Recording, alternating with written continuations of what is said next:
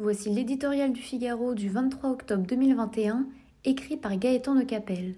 Son titre Au pays de l'assistance.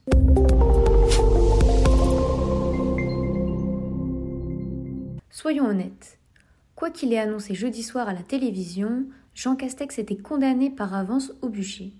Trop peu, trop cher, trop tard, l'unanimité politique sur la nécessité d'alléger la facture énergétique des Français n'a pas résisté longtemps aux petits jeux politiciens.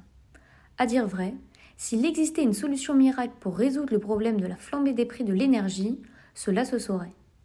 Reconnaissons au Premier ministre, maigre consolation, d'avoir sans doute choisi la moins mauvaise, un chèque simple et sans condition à 38 millions de Français plutôt qu'une baisse des taxes aux effets invisibles le versement d'une indemnité inflation n'en marque pas moins une étape supplémentaire dans le dérèglement complet de notre politique économique.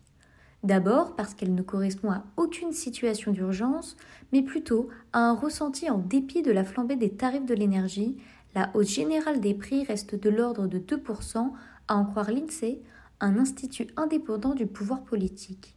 Ensuite, parce que la dépense publique n'a plus de limite, plus de 10 milliards d'euros ont été engagés en quelques jours sur le seul sujet énergétique. Enfin, parce que ces aides ponctuelles sont autant de cautères sur une jambe de bois, elles ne résolvent en rien les problèmes de prix ou d'approvisionnement.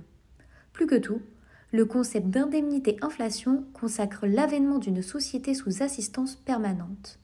Au fur et à mesure que le parapluie de l'État se déploie, disparaît la tolérance au moindre aléa de la vie. Parfois, la France, qui fut une grande puissance mondiale, s'interroge avec angoisse sur les raisons de son décrochage.